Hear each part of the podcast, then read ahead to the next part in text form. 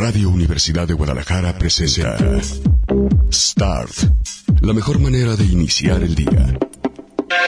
Acompaña a Ricardo Salazar con la prensa, los editoriales, los nuevos medios y buena música.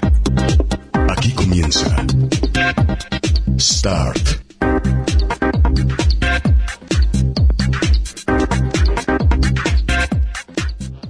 Seis de la mañana con 12 minutos. Cada vez entramos más tarde, cada vez nos ponen más cortes. Perfecto, muchas gracias. Así nos dan chance de llegar a gustito y tomarnos el café con toda la calma del mundo. Bueno, pues el día de hoy eh, tenemos eh, otra charla. Les vamos a estar presentando constantemente charlas con gente interesante y hoy toca el turno de la diputada Mariana Fernández que eh, ha venido trabajando en esta legislatura eh, acerca de lo que tiene que ver con la diversidad y eh, que bueno, pues también ha venido denunciando el hecho de que hay algunas iniciativas que están por ahí frenadas en el Congreso del el Establo, quién sabe por qué. Entonces, bueno, le vamos a dar la bienvenida a Mariana y también le vamos a agradecer que sea una de las eh, que de las pocas políticas que aguantan vara, ¿no? Porque luego resulta que se toman todo personal y a Mariana, bueno, tenemos añísimos, yo prácticamente cuento como unos 10 diez años, años de conocernos, ¿no? Eh, y entonces, bueno, sí, entiende, entiende el humor desde el cual eh, se tuitea, por ejemplo, esta eh, cuenta de Salazar GDL y, bueno, platicaremos de temas que tienen que ver con el PRI, porque ahorita que, que entremos con la charla, lo primero que te voy, te voy, a preguntar es, bueno, yo me fui a Narnia y cuando regresé de Narnia, el dinosaurio ya no estaba ahí. A ver. ¿Cómo están? Muy buenos. Al azar, charlas al azar. Ahora sí. ¿Cómo estás, Mariana? Bienvenida. Muy buenos días. ¿Cómo estás? Saludo esta mañana a todas las personas que nos escuchan. Pues muy bien, eh, te decía yo, entré a Narnia en noviembre y resulta que regreso en febrero y ya no está el PRI y que la fracción es bien chiquita ahí en el Congreso del Estado. Sí, es la más eh, pequeña que hemos tenido en toda la historia del PRI. Somos, bueno, entramos cuatro diputados, uno cambia de partido, nos quedamos nada más tres diputados. Pero independientemente del número, Ricardo, ha sido un gran esfuerzo por hacer sonar nuestras voces, que seamos una fracción, bueno, casi el tamaño de la que ha sido la del PRD toda la vida. Sí, exacto. Y bueno, nos hemos preparado mucho para el debate con argumentación para que parezca que somos como diez. Pero el PRI sigue ahí. Acabamos de tener nuestros procesos internos justamente. Sí, de hecho, por ahí, este, tuiteaba yo que fuiste Funcionaria Mi, militante. Funcionaria militante, votante. Y diputada luchona, Ricardo. Y diputada luchona eh, de oposición. De oposición. Este, al mismo tiempo, porque la, la foto que subieron, pues estabas tú solo en la casilla. Pero lo cierto es que incluso en las casillas donde en teoría debería haber acarreados, donde votó Aristóteles, por ejemplo, este, pues también se veía que no había como mucha gente. Sí, desgraciadamente es una elección interna que una constitucional. Eh, sabemos que nuestro padrón no es igual que antes, pero no está mal. Eh, Morena Jacob fue electa por 1.600 votos, el dirigente del PAN Nacional por 150.000 y bueno, en esta elección el PRI votaron dos millones de personas. Entonces, como tú dices, el dinosaurio sí sigue ahí. Eh, sí sigue ahí, pero se cambió. Pero tenemos que reconstruir, nos tenemos que reconstruir, tenemos que cambiar muchas cosas y bueno, también refrescar con generaciones nuevas. Ahora que lo mencionas, eh, el dinosaurio, el dinosaurio se llama ahorita Alito. ¿Quién es Alito? ¿Qué es Alito? Bueno, ha sido todo en su vida, diputado local, federal, ha sido gobernador, es el gobernador actual de, del estado de Campeche. Y bueno, eh, ya justamente desde el día de ayer ya es dirigente nacional, ya tomaron protesta el día de ayer la nueva fórmula. Horas después de que renunciara su contendiente Ivonne Ortega. Sí, eso es muy lamentable, cualquier pérdida del partido y sobre todo ya que es una gran política, una gran, gran mujer que también tenía toda la trayectoria del mundo. Y bueno, eh, seguramente ella denunció que había eh, inconformidad en el tema de cómo se dio el proceso y, y la verdad es que yo sí lo lamento mucho que se haya ido del partido. Eh, hubo viejas prácticas en el PRI como acarreo, torta, fruits y este doble partido. Eh, dicen que en tu urna tú fuiste la única votante y aparecieron dos votos a favor tuyos. No, no, no. Fueron mucha gente en esa casilla. También votó Arturo Zamora, por ejemplo. En esas casillas Ay, mínimo si hubo había dos 100, votos. 200 votos. No, no, no. sí fue mucha gente que tomó fotos en esa casilla. Eh, pero yo creo que ya más que un tema del proceso interno, a nadie le interesa fuera el proceso interno de un partido.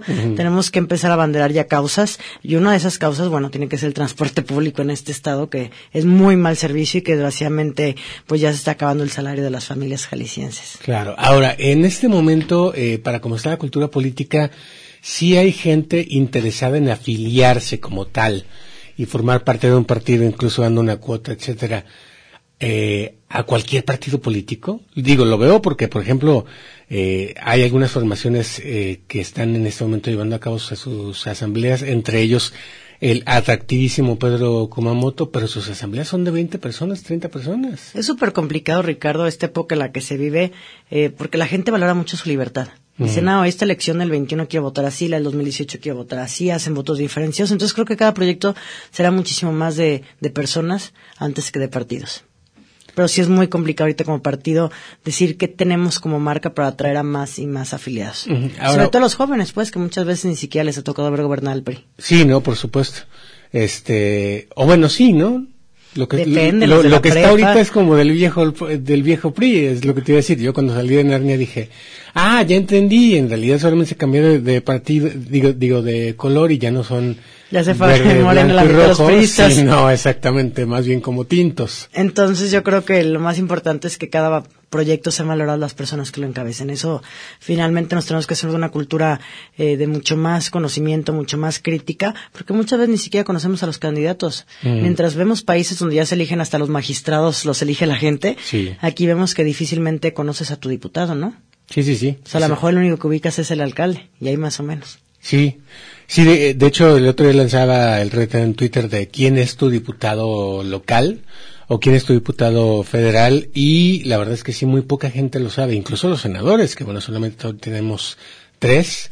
Eh, es eh, una cultura política pues muy difícil, sobre todo cuando hay eh, las elecciones intermedias que despiertan muchísimo menos interés que las presidenciales. No, y las que son cada seis años, imagínate, pues votan por seis personas.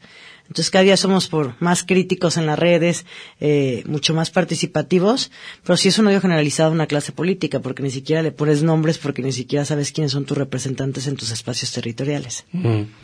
Y en ese sentido, eh, ¿no crees que es como también una manifestación, sobre todo de los jóvenes de esta política así como está ya no nos sirve, este Congreso, esta forma de representarnos, este eh, reunirse en secreto para levantar el dedo, por ejemplo. Este, yo el otro día fui, nomás por pura curiosidad. Este, ¿Qué ibas pasando por ahí? Exacto, iba pasando por el Congreso. No, realmente quería ponerle rostro a los diputados, pero sí vi, por ejemplo, eh, una fracción de Morena lamentable, que no sabe ni leer, y eh, por otra parte, vi una fracción de Chile Mole y Pozole en el MC, que resulta que un priista es el que encabeza todo, y que un priista, que además fue policía, que les hace manita de puerco a todos para que voten como él quiere. Fíjate que esta legislatura se hizo algo nuevo y te lo puedo decir con toda la apertura. Ya no hay una junta de coordinación que sea cerrada. Ni siquiera hay una prejunta, ni mucho menos. Tenemos una a las 10 de la mañana, pueden ir todos los medios de comunicación, todos los asesores que quieran, o sea, se hacen juntas de coordinación con 80 personas. Pero está bien, porque yo creo que cualquier tema lo podemos discutir. A mí me ha tocado ser, yo creo que, sin temor a equivocarme, la más combativa de todos los coordinadores. A veces me nombran que soy su vocera para poder topar al partido que está en el gobierno. Pero bueno, hay que tenerlo muy claro que la gente lo que quiere es apertura. Eh, los, los diputados que llegan, Ricardo, para bien y para mal, son un reflejo de cómo está nuestra sociedad. Eso es muy importante decirlo. Podrá haber llegado gente que tenga doctorados, podrá llegar gente que a lo mejor no tenga una carrera universitaria y más que un tema de preparación, que sí estamos obligados a estar preparados, tiene que ser también un tema de cómo estamos representando a la gente, porque puedes tener doctorado y no se te quita lo pillo, pero el tema no, de hecho, al revés. Yo conozco pillos con doctorado que qué barbaridad, ¿eh? Pero sí tenemos la obligación de que, bueno, si no tienes estudios llegas y te preparas más, porque la curva de aprendizaje es muy rápida. Esos tres años se te pasan volando, vamos a cumplir un año. Entonces sí tienes la obligación de prepararte, pero sobre todo de cómo ejerces la representación. Ahora que lo mencionas, este, hay, eh, ahorita que veníamos entrando te decía, por lo menos tres tiempos, ¿no? El, el tiempo perro, el tiempo Uber y el tiempo humano. Yo el tiempo agregaría, Congreso. agregaría el tiempo legislativo. De las comisiones. Nunca se sabe qué onda con las comisiones, si se discute o no se discute. Eh, eh, está en todo está en proceso siempre. Sí, eso ¿no? es como el ejecutivo que todo urge, que todas las decisiones tienen que ser rápido. El legislativo puede tardar tres o cuatro o cinco meses en que te salga una reforma y más ahorita que están acumuladas muchas en materia civil, en materia penal que se estarán resolviendo en el mes de septiembre. Pero sí, todos ya estamos urgidos en esas iniciativas incluyentes en que ya puedan ser votadas. Ahora, lo que le urge al legislativo, eso sí sale. ¿No? Las supersecretarías, el cambio. Ah, lo que le urge al Ejecutivo, más bien. Sí, lo que le urge al Ejecutivo que nos manda al legislativo como ventanilla. Yo, este, me hace falta café. Este, entonces, exacto. Eh, y en ese sentido también me parece lamentable porque es como el viejo PRI. Y se supone que ellos eran el cambio. Sí, desgraciadamente muchas cosas de las que se comprometieron ahorita vemos que que pareciera que ya se les olvidaron. O sea, nada más en menos de ocho meses, pues cuántos temas ha habido donde nos sentimos traicionados a la sociedad, como el tema del Instituto de las Mujeres, que ha sido una conquista de muchos años de los grupos feministas, de los grupos de la diversidad, porque fueron los primeros institutos en tocar temas también de, de la diversidad sexual. Entonces, eh, desgraciadamente, en ahí fue el primer jalón que dimos. El siguiente, pues, los temas de Zapotillo, como decía que primero el agua para Jalisco y ahorita, bueno, pues es un proyecto que cuesta más de 30 mil millones de pesos. Es muy complicado que se pueda dar. Y no solamente eso, eh, el cómo proteger que primero llegue el agua a los altos y no a, a Guanajuato luego se abre la compuerta y la gente de los altos nada más va a ver pasar el agua. No importa que se la des a otro estado, pero primero garantiza que quede para la zona metropolitana y para la zona de los altos, que es este eh, todo este proyecto. Y bueno, ha habido muchos temas, no solamente esos, el tema del transporte público, que sin ninguna mejora, desgraciadamente 4.600 unidades, 400 nada más estaban en ruta empresa y se les premió darles al otro 90% que no habían cambiado, que no habían emigrado a ruta empresa, este aumento del 36% que nosotros lo consideramos totalmente desmedido. De, que algunos decimos que es del 42% porque tienen alcancías que no dan cambio. Nosotros hicimos justamente videos para las redes sociales donde la ruta ninguna te ha dado cambio. Yo fui al tren ligero la semana pasada, no te están dando cambio, tienes que ir casi casi así te voy por tus 50 centavos, entonces pues tienes tú toda la razón, no es del 36%, es del 42%. Y lo triste es que, eh, como dices, no vemos cambio, incluso en las que ya llevaban avance, en la ruta empresa, empresa les pusieron una telecita que te dice cuál es la próxima parada, les pusieron este eh, algunas traen como digamos como una una especie de rampita que te pone para que la gente que tiene dificultad para caminar pues suba la silla de ruedas o el adulto mayor. Sí, y pero hay otra que es como como que el piso del camión está a la altura de la banqueta. Entonces muy cómodo para la gente, sobre todo de edad, porque sale esa rampita y entonces es como dar un pasito más. Hay que explicar a la gente que la ruta empresa significa la capacitación del personal, de los choferes, el tema de las cámaras, el tema del prepago y el tema de la inclusión. Porque muchas veces escuchan ruta empresa y dicen, ¿qué significa lo de ruta empresa? Es justamente eso, que sean camiones con inclusión, que sean camiones facilitadores para las personas con discapacidad y sobre todo que hay el tema de, las tarjetas de prepago, que eso todavía seguimos sin verlo. Sí, no, de hecho hay algunas que eh, hoy cuestan siete pesos que desde hace ya meses, es más, desde que se fue Aristóteles, ya tenían instalada la maquinita, pero no la usan porque todavía no, han sido, no han sido certificados como ruta empresa. Por otra parte, tienen solamente el lector de la tarjeta, pero no tienen la maquinita de la alcancía ratera, que se queda con tus 50 centavos, ¿no? Lo que nos faltaba en este país, una alcancía ratera.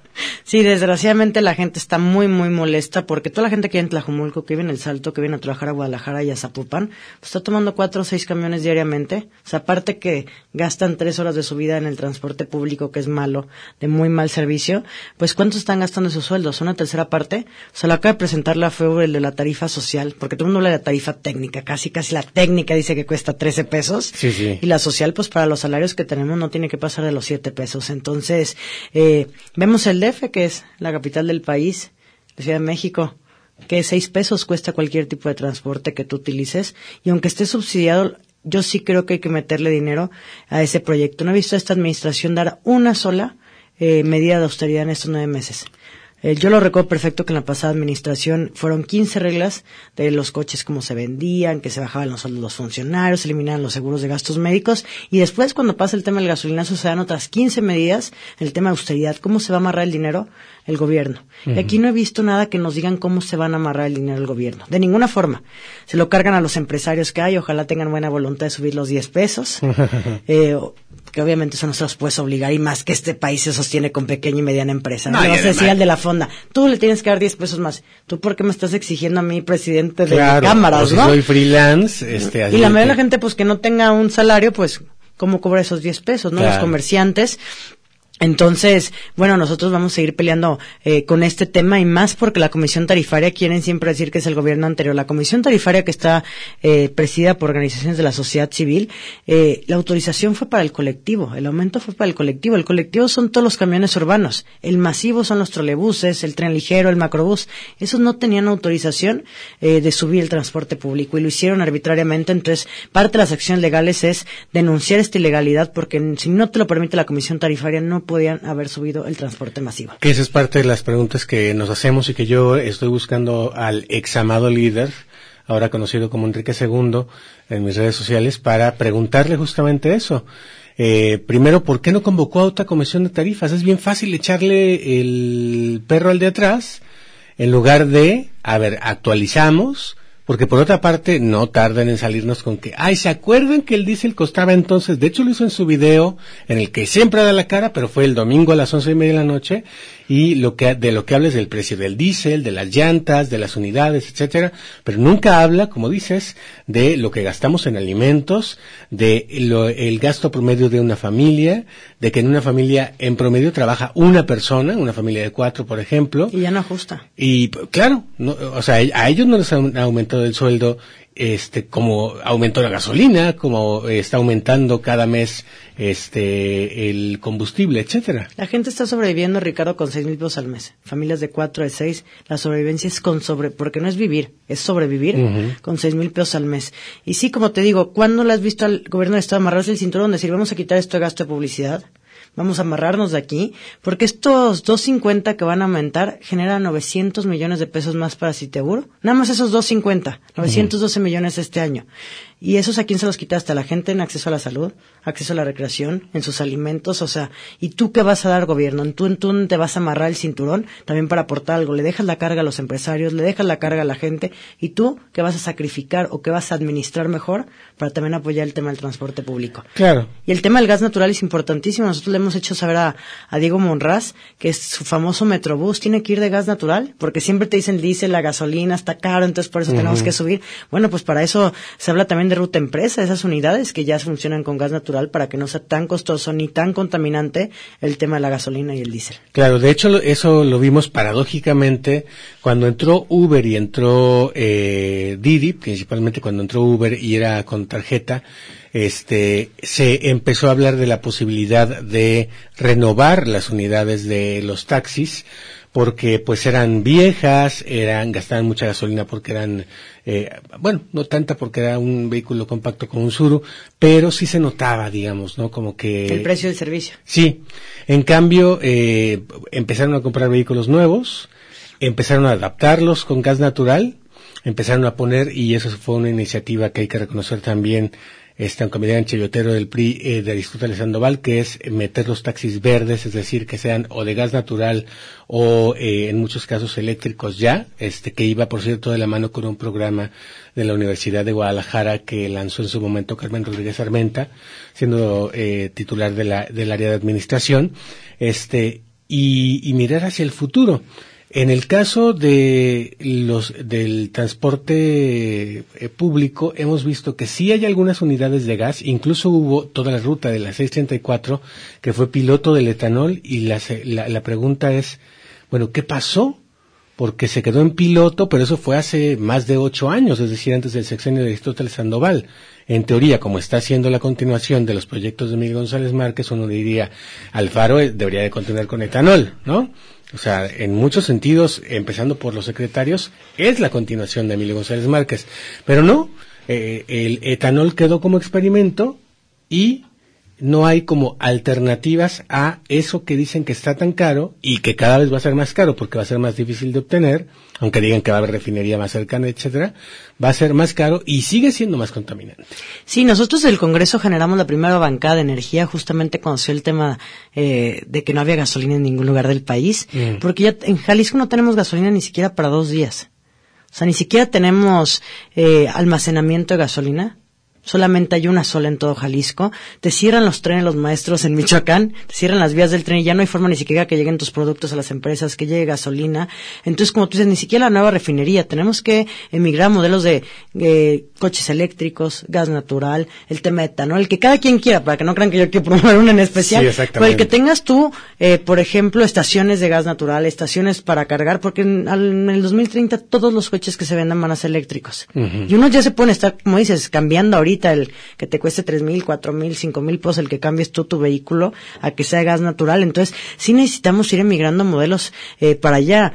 Eh, ¿Cómo está hablando de refinerías a esta altura? Que son contaminantes, que cada día son más caras, cuando ya todo un tema importante en las empresas, en la industria también ya es el gas natural que es mucho menos peligroso que el gas que vemos de LP en las calles, ¿no? El gas natural, yo sé que existe desconocimiento en el tema, pero ese difícilmente explota. Claro, y por otra parte es un gas que estamos desperdiciando. Eh, recuerden ustedes que donde está la refinería o las plantas, por ejemplo, en Veracruz o en estas islas este, cerca de Coatzacoalcos, se ve por ahí una flama hasta arriba.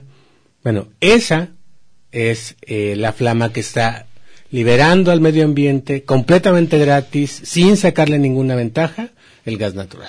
Y eso es bien importante decirlo, que el gas natural para vehículos te cuesta 50% menos que la gasolina y para uso del hogar te cuesta hasta el 30%. Entonces nosotros desde la Banca de Energía estamos, diputados de todos los partidos, estamos tratando de hacer reglamentos municipales a darles un modelo de reglamento municipal eh, para el tema de las estaciones. Siempre hablamos de, hay una estación de gas natural y nos da pánico, nos acordamos de las explosiones y el desconocimiento que los propios ayuntamientos de que es mucho menos peligroso que los que vemos circulando de gas LP. Entonces sí es importantísimo porque nada sirve el que tú transformes tu vehículo a gas natural si no tienes estaciones para poderte cargar. Sí, por o al supuesto. tema eléctrico, pues, que sea como el celular, que lo cargues en alguna conexión. Entonces sí necesitamos también que los municipios de la zona metropolitana, si estamos hablando de camiones, pues necesitamos estaciones que brinden el servicio para que puedan recargarse. Sí, sí, sí. Bueno, decir ahorita que la única electrolinera, digamos, cercana está justamente en el edificio de la Universidad de Guadalajara. Y ahí venía ya el logo de la Semarnat, no, o de la, de la estatal, ¿cómo se llama? Semadet. Semadet, Ya ves que perdón. cada sección cambian todos Sí, los nombres. exactamente. Este, y venía el nombre de la Universidad de Guadalajara también. Este, y en teoría iba a haber más. Eh, se suponía que la que seguía iba a ser aquí en Belénes porque está ya el campus, digamos, eh, por una parte el Centro Cultural Universitario, pero están dos campus y una prepa, eh, de manera que no es que los chavos traigan coche, pues, pero iba a haber posibilidad de que sus papás dejaran ahí cargando un rato el automóvil. Este, parece que está en proceso, pero como dices, no Tenemos vemos. muchas en la zona metropolitana. Sí, sí, sí. Y no hay ni un solo permiso para estaciones de gas natural, porque ni siquiera los reglamentos de protección civil están ¿Los adaptados, contemplan? porque llevan 20 años sin modificarse un reglamento, y más en este estado que tiene el, las consecuencias de, las explosiones. Entonces es lo que estamos tratando de hacer con expertos, con empresarios, y también el tema de almacenamiento de gasolina, que también puede haber almacenamiento privado, no solamente público, porque vimos cómo la ciudad se paraliza si no tenemos gasolina o a la industria, cómo se paraliza. Sí, te lo puedes traer no solamente en pipas, pero ¿qué pasa con las vías del tren? Que nosotros sí recibimos aquí un montón de cosas por las vías del tren. Con dos semanas que pararon las vías los maestros inconformes de otro estado, Jalisco sufrió, sufrió pérdidas de 13 mil millones de pesos. Porque muchísimos temas de la industria llegan también por vías del tren. Y bueno, pues también hay que decir que hasta le puede entrar nomás, nomás por boicotear el crimen organizado, ¿no? Sí, por paralizar los estados, ¿no? Que vemos que ellos sí están muy organizados. Sí, sí, sí, vaya que sí. Bueno, eh, sobre el asunto este también de, la energía, te preguntaría, parte de la, de la promoción de muchos partidos políticos, incluido por cierto Morena, era darle reversa al, al gasolinazo. Este, ¿como cuánto estaremos eh, sentados para que eso pase? Yo creo que mejor váyanse acostando.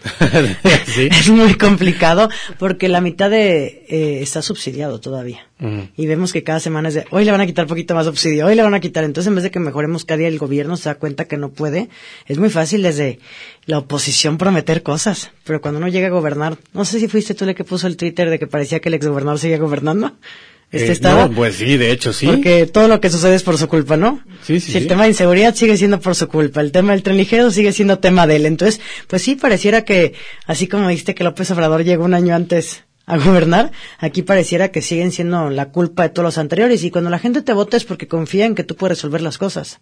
Entonces confiaban en que el gobernador actual pudiera resolver las cosas, pero pareciera que todo lo malo siguen culpando a alguien que se fue hace nueve o diez meses, ¿no? Exactamente, que bueno, reaparece ahí de vez en cuando para algunos temas en Twitter, este, pero que en teoría ya no está gobernando, pero efectivamente, o sea, es patético ver que a los que defendían la movilidad no motorizada, hoy los vemos defendiendo el aumento al transporte público del 42%.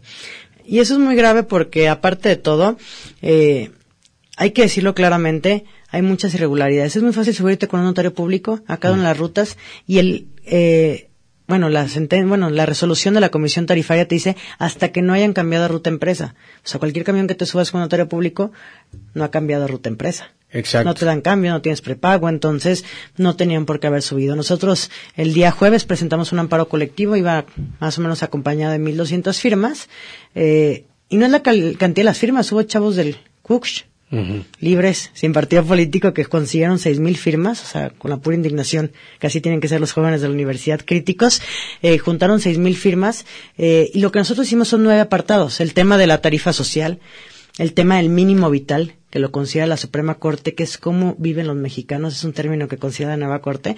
Lo que nosotros estamos tratando es sentar precedentes. No hay precedentes porque no queremos un amparo donde nada más protejan a los que firman los amparos. Cada quien vaya con su amparo individual al transporte, sino que sea para todos los usuarios del transporte. Difícilmente ningún partido ni ninguna asociación va a conseguir un millón de firmas de usuarios del transporte, un millón y medio que son los viajes que hay por, por día. Pero sí hablar de derechos de tercera generación, para eso son los amparos y tenemos que empezar a sentar presentes en este Estado. Eh, también otros institutos políticos. Fue el último día, el viernes, para presentar amparos colectivos. Presentaron amparos y nos da mucho gusto porque esto es una causa común. Firmen los primeros que vean. Y hoy presentamos justamente en el TAE un juicio en nulidad para obtener la propia suspensión. Este va acompañado de otras 2.600 firmas y cada uno de los dos acciones legales van acompañados de más de 400 boletos del transporte público. O sea, hay oportunidad de que este aumento se eche para atrás. Tenemos que luchar mucho. Eh, eh, todos los que estamos ahora sí que en este tren tratando de combatirlo. Eh, a mí lo que me da un poco de falta de certeza es la actuación de los magistrados del TAE. Ya ves que ahorita viven muy asustados de a quiénes los van a meter en la lista negra, descongelarles cuentas. Ojo, yo no digo que se lo merezcan o no. Yo nomás digo siempre la presión que ejerce un poder sobre otro. Nosotros usamos los mismos argumentos que en su momento utilizó el gobernador actual para suspender la tarifa de aquellas rutas que habían subido. Exacto. Entonces esperemos que bajo esos criterios eh, no les tiemble la mano a los magistrados y hasta hizo un video boletín ahí afuera de venimos a decirle a Diego Monraz que ah no pero era, era este Mauricio Gudiño. Mauricio Gudiño. Por cierto los Monraz no, debe haber una una bronca ahí no es que a veces los parientes nos toca estar en diferentes partidos políticos. Sí, ¿no? El, el, presidente sigue siendo Miguel Monraz. No, ya está encargado de coordinación de regidores de todo el país y síndicos. Es ah. Pilar, Pilar Pérez. Ah, ese, exacto, Pérez Chavira. Bueno, total de que él estaba también juntando, y ya él presentó también, ¿no? Su amparo colectivo. Pero yo digo, hijo, las reuniones familiares deben ser muy tensas. Después les preguntamos que vengan a contar. Pero sí necesitamos que actúen las autoridades locales y si no, buscaremos figuras federales. Aquí hay que decirlo, acabamos una ley de participación ciudadana, pero desgraciadamente nunca va contra aumentos contra impuestos ni contra nombramientos de, secretarios de Estado, por ejemplo. Pero a nivel nacional existen otras figuras y si no reaccionan las eh, autoridades locales, pues ni modo, nos obligarán a ir a un tema de acciones federales. Pero si no se resuelve una instancia, podemos resolverla en otra. La verdad es que a los jóvenes del CUCH ya les contestaron un amparo que porque ellos iban contra un acto de agosto del 2018. Y claro que no, un acto que entró en vigencia hace un mes, un sábado de hace un mes. Entonces, la verdad es que no creas, ese poder judicial, tanto local como federal, recibe muchas presiones de otros poderes. Sí, por supuesto. Y eso nos pasó en la auditoría con el tema de la toda máquina. Pues también la auditoría aquí no quiso hacer nada. Y tuvimos, y estamos recurriendo a la Auditoría Superior de la Federación. Y bueno, eh, por otra parte, la que sí le entró, este, pero pues va a agarrar pu- pues, puros peces chicos, la Contraloría Estatal. Pues fue la que más valentía mostró, sí hay que decirlo, porque ya sí depende del Ejecutivo. sí, sí. Pero esperábamos mucho más del tema de la Fiscalía Anticorrupción y la- mucho más de la propia auditoría, ¿no? Es un auditor que va a durar ocho años, ni siquiera tiene pendiente que le quiten el cargo, pues, o sea, entonces, ¿cómo no? Este era un tema de interés social, el tema de toda máquina que todavía siguen produciendo notas y notas, investigación de cada día más irregularidades. Entonces, bueno, si nos resultan aquí las, eh, los propios organismos autónomos, bueno, pues hay que buscar otros que sean mucho más objetivos, Pues claro, autónomos. para- Ahora sí para- que sean más autónomos. Para que no se acuerde, la semana pasada Mural justamente preguntó por transparencia si, eh, en- bueno, el costo de, de- de ese viaje, ¿no? Porque presumían mucho la inversión y el costo del viaje a Chicago donde le regresaron a los jaliscienses y tal, tal, tal. Luego agarran a Antonio Gloria que supuestamente lo había comprado más caro y se había quedado con una mochada, en fin. Pero el caso es de que lo que le responden a Mural es que el gobernador se paga sus viajes de su bolsillo las giras oficiales. Y entonces uno dice, mira, que de, de veras, la, la, la- nomás falta que le pongan la aureola a Enrique Alfaro, ¿no? Y aparte un viaje que sinceramente fueron un montón de secretarios y diputados que nada tenían que hacer ahí. Pues, Claro. O sea, un viaje de esa magnitud, pues va un secretario de Economía, un secretario del Trabajo y el propio gobernador y el staff cercano al gobernador, pero vimos que fue hasta un secretario de Educación y cuánto costó nada más los hoteles, más de 50 mil pesos de hoteles en un fin de semana. Digo, a lo mejor otras dependencias ficharon las del Ejecutivo, pero la verdad no tenían nada que hacer también muchos diputados en un viaje porque pues no necesitamos ninguna legislación para un tema extranjero, ¿no? Sí, y sobre todo que es inversión, que ya está legislado. O sea, es Y como... como dicen, hay que ver resultados de cuántas empresas van a llegar o qué fue lo que se ganó con ese viaje, ¿no? Sí, que lo Pues que no, estamos en hemos- contra no de hemos la visto inversión. hasta ahorita. Nada, ¿no? Porque Jalisco era primer lugar en inversión extranjera. Claro, digo, hay que no- ver si se mantiene. Eh, Como el tema del Coneval, Ve- veremos. que también salió que el sexenio fue los que más combatimos. Hay que ver que se mantengan esas. Ya ves que como nada más se ha mantenido lo malo, Sí, que sí, también sí. se mantenga lo bueno, ¿no? Exactamente. Y que también lo atribuyen al anterior. También lo bueno es del ¿No? anterior, ¿no? Sí, no, pero no, no hemos visto a los Lakers aquí, no hemos visto a Silvio Rodríguez. Que, que- o sea, si quieren nos cumplieran, pero pues no, ¿no? La diputada Mircea Flores no sabemos si aquí sí come dogos, porque llegar con Saint Laurent a los, lo- a los dogos debe ser como raro, por lo menos, ¿no? Por decirlo menos. En fin, este, a veces la risa es lo que chinga, ellos es lo que, que no quieres decir, decir nada de tus compañeros legisladores, pero ah, no es cierto. Ya no te meto en problemas. Eh, Mariana, a ver, también ha sido férrea defensora de los derechos humanos, específicamente lo que tiene que ver con la diversidad, como lo has mencionado, pero de los derechos humanos también en general.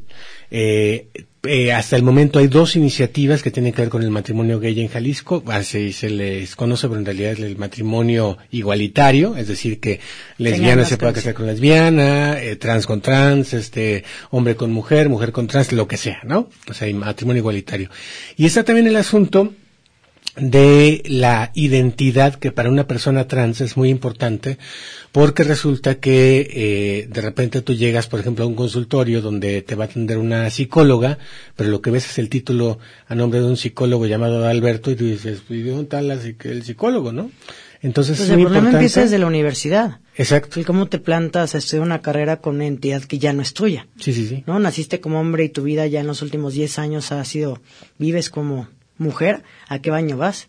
Te presentas a inscribirte en una universidad, desde ahí ya empieza el tema de la falta de piso parejo para poderte desarrollar igual que cualquier persona. Sí, sí, sí, cosas tan simples como que el- los que hemos visto en Estados Unidos que de repente aquí nos asustan y me da mu- mucha risa porque nos mos- mostramos como provincianos, que es que se comparte el mismo baño hombre-mujeres, punto, se acabó. Sí, ya en todo Estados Unidos ya hay baños familiares por si el papá va con el bebé o la mamá Exacto, va con el niño hombrecito chiquillo, o mm. esos baños donde puede entrar cualquier persona y aquí pareciera que hasta le regateamos el tener una identidad, ¿no? Exacto. Cuando es un derecho de todos los mexicanos tener derecho a tener tu INE con la identidad en la que estés viviendo. Esa, bueno, ya hemos discutido mucho en el Congreso del Estado que ya pase, porque entiendo que los grupos de derecha puedan pelear otras cosas, el derecho a la vida, lo que tú quieras, pero el tema de negarle la identidad a la gente yo no entiendo porque podría estar parado o podrían estarlo deteniendo, ¿no? Sí, de hecho es curioso porque la diputada que tiene ambos eh, ambas iniciativas este paradas, eh, congeladas se dice en términos legislativos, eh, Claudia Delgadillo, se me recuerdo. Munguía.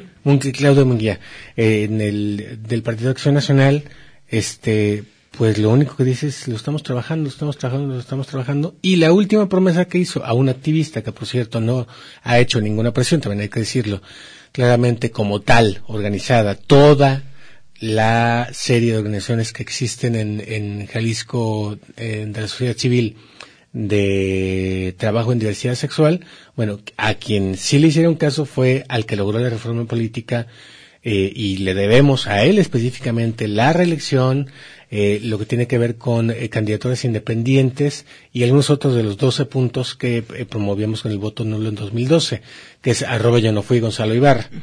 Este, a él le dijo la diputada que en septiembre se subió al pleno y que a ver cómo votan. ¿Qué pronóstico le, le, ves? ¿Tú crees que le va a entrar MC con el voto masivo, teniendo por ahí, por ejemplo, un Conadav que es evangélico y que los evangélicos están en contra, parece que no de todas las prácticas sexuales de la diversidad, este, según vimos, según vimos, pero al menos de la diversidad sexual sí. Yo pago por ver cómo va a votar MC esos temas. Sí, ¿verdad? Porque ya sabes que está conformado por expriistas y expanistas. Entonces en MC seguramente habrá una fracción muy dividida. Hay gente de ultraderecha dentro de MC diputados y hay gente que son liberales dentro de los diputados. Entonces seguramente sería maravilloso que cada quien se posicionara. Porque no hay nada peor como político que no sepas hacia dónde vas.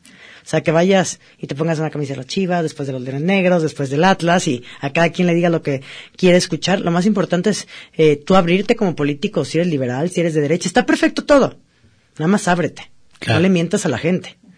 Hay target para todo. Sí, hay Pero mantén la congruencia durante todos los años de tu carrera política. Hay que ser congruente. Hay que ser congruente. Entonces, y cada quien busca a sus diputados. Yo me pasa mucho que me buscan gente de, derecha y yo les digo, bueno, aquí enfrente hay otros diputados que yo creo que los pueden representar mejor. Entonces, si ese tema, eh, matrimonio y justicia igualitario, la verdad, Ricardo, qué excepción todos los estados que están votando en contra. Cuando es una orden o una sentencia de la Suprema Corte de Justicia. Claro, y además. Estamos viendo cuatro o cinco estados que están votando este, y muchos de Morena, que no eran de izquierdas. Exactamente. La mayoría de los congresos son, digo, Jalisco es atípico en su eh, tema electoral, ¿no? O sea, que existe un partido que no existe a nivel nacional, no es como todos los congresos que ahorita la mayoría son morenos, pero vemos que en los últimos, en el último mes, tres o cuatro congresos han rechazado los matrimonios igualitarios, pasándose por el arco del triunfo a la Suprema Corte de Justicia. Y siguen gobernando, eliminando derechos. Baja California, y, eh, y también ahí creo que hay un vacío legislativo, ¿no? Porque si hay una última instancia, o sea, de cualquier manera, el matrimonio va a ser posible va a ser más difícil. Entonces, las parejas de esos estados... Pero ¿quién tiene acceso a los que pueden meter un amparo? Exactamente. o sea, no es para todos, es para quien pueda. Exactamente. No, y el poder te cuesta dinero, te cuesta tiempo, te cuesta paciencia en el acceso a la justicia. Sí, sí, sí. Que dura mucho en llegar a la justicia si es que llegase. Entonces, no, es muy, muy complicado porque aparte que no hay institutos políticos nacionales que sancionen. Exacto. O sea, pues tú puedes pensar lo que quieras y tú a lo mejor no te quieres casar con alguien de tu mismo género pero tienes una ideología de partido, ¿no? Y Morena era la izquierda en este país. Eh, de hecho, leí en las noticias, si mal no recuerdo, que en el Congreso de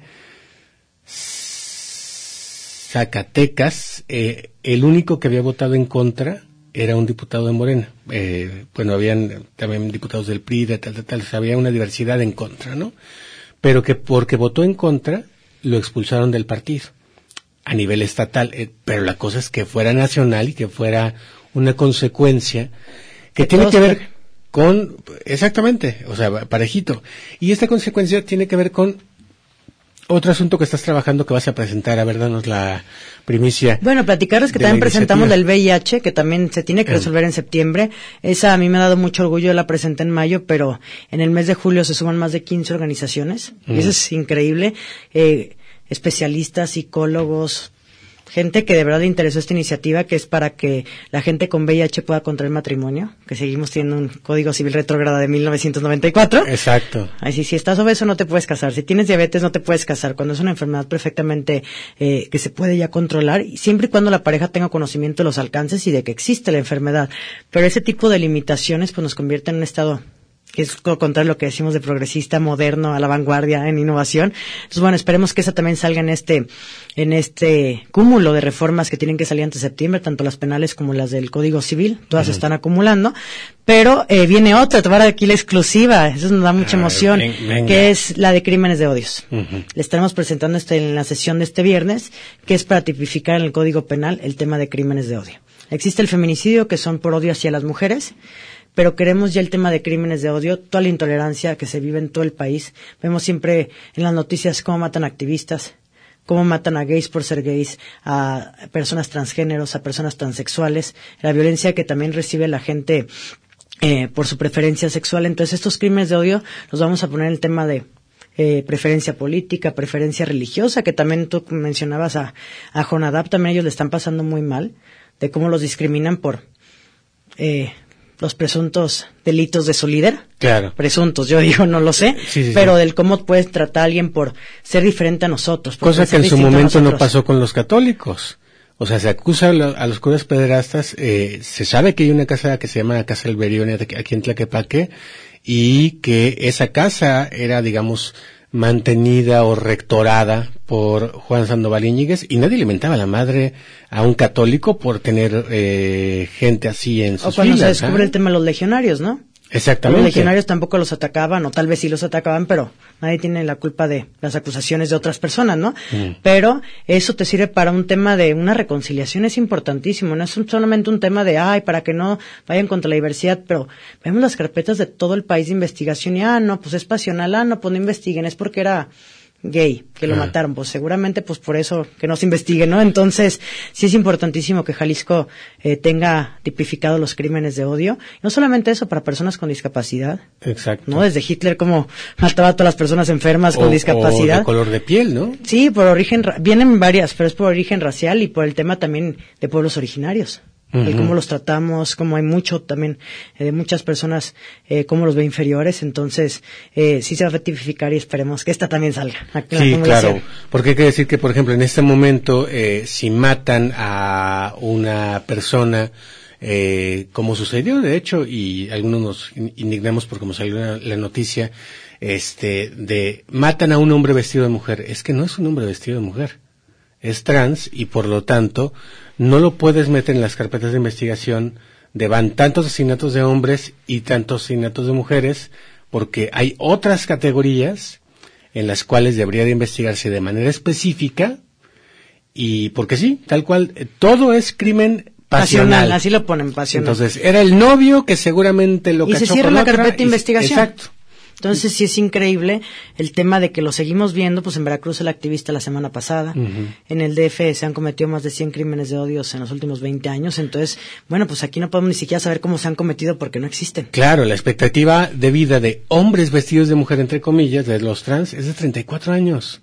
Imagínense ustedes que por el simple hecho de ponerse un vestido, su eh, expectativa de vida quede hasta la mitad, por decirlo menos. Y son temas que se tienen que discutir, que se tienen que visibilizar y que se tienen que legislar porque ni siquiera existen en la ley mencionados. Exactamente, esa es la otra, ¿no? O No sea, se menciona, si pareciera no que lo que no se menciona pareciera que no existe, Exacto. ¿no? Entonces que empiece a existir este tema en Jalisco. Muy bien. A ver, tengo algunos comentarios eh, del público. Dice por acá Eduardo G. Rodríguez. Bien, Mariana, por la iniciativa de los crímenes de odio. Gracias. Eh, Mictlantecut le dice, oiga, don Alfonso Márquez, para la visita de Enrique II mañana a su programa, ¿ya le dieron cuestionario permitido al gobernador o sí podrá atacarlo libremente? Y me pone copia, esto porque le estoy pidiendo entrevista este, abierta. Yo sé que hoy inicia una gira de medios Enrique Alfaro y le estoy chingui chingue desde la semana pasada con Twitter, eh, con Twitter y demás, hasta les- ya le cambié el apodo, ya no le digo ni Enrique II ni nuestro amado líder, sino Alfi. Ya es más cariñoso. Sí, exacto. Pero, pero no. Para pa- convencerlo de que venga. pa- parece que Indadcom no tiene en sus atribuciones y en su contrato que le pasen el mensaje. Entonces, bueno, este, yo sí creo que En esto también habría que ser un poco menos como el PRI, perdón que lo diga, pero el PRI de antes era de voy a donde me conviene. No, a el ver, aguanta vara, tenemos piel gruesa. No, pues, lo digo, dije el PRI de antes, ¿no? el de ahora ya aguanta. Este, ahorita el, el problema es ese, que eh, este gobernador está resultando ser peor del- en lo que se refiere a la piel delgada y a la vena hinchada en el eh, en, en la en la frente que los peores priistas de su tiempo y que efectivamente te dan un cuestionario que hay que seguir. Eso es francamente triste y me parece que no es el Enrique Alfaro del que nos enamoramos muchos. En, Que tú de los principales estúpidamente, enamorados de- De- de- del 2009 al 2011. De hecho, también ya le mandé un tweet le dije, ¿qué te parece? Desde entonces no nos hemos visto a la cara. Entonces, ¿qué te parece si nos volvemos a ver a la cara y descubrimos si hay un poquito, aunque sea de amor? Si te queda poquito que amor. tuvimos, sí. Este, que, que yo no traduzco en nómina, ¿eh? No como otra bola de cabrones vendidos como Alfonso Javier Márquez, que por cierto está, nada más como dato, ¿eh? En penúltimo lugar en el rating. Hoy, Radio Universidad de Guadalajara, este espacio tiene más rating que Gonzalo Oliveros, que no digo que sea vendido, y que Alfonso Javier Márquez, que ese sí está pero súper ven- vendidazo desde hace mucho tiempo. Magda Guantitán dice, Jai, ahora resulta, ¿qué pasó con ese partido? ¿Qué era lo peor? Si no se debe decirle las verdades a la invitada, pero estás muy sedita esta entrevista. Bueno, qué bueno que eh, dices sedita y no cerdita, porque eh, lo entendí. ¿Por qué? Porque Mariana es neta. O sea, lo que te está diciendo es neta. Si fuera otro priista, como Salvador Y no soy una corrupta ratera para que me traten mal. Exactamente, allá no se le ha comprobado nada. Eduardo González Velázquez dice aprovecha últimas oportunidades para, platicar- para platicar con una periodista, sí, ¿verdad? Está en, en- a punto de, de- de extinción. Y Eduardo G. Rodríguez dice con el tema del transporte, si no han podido con el tema de limpieza, menos van a poder con lo demás. Jalisco, ¿dónde vas? Acompañado de un trapeador y escoba mugrosa al lado. Bueno, pues muchísimas gracias Mariana por acompañarnos esta mañana. Muchísimas gracias por este espacio. Desmañanarte. Esperemos tener más espacios como este para poder hablar libremente y sobre todo espacios donde se respete mucho la libertad de expresión porque al país y al Estado necesita contrapesos, necesita crítica y es por la salud del Estado y del país. Por supuesto. Urge, urge legislar. Gracias, Mariana. Un abrazo, gracias. Hasta la próxima, quédense señal informativa.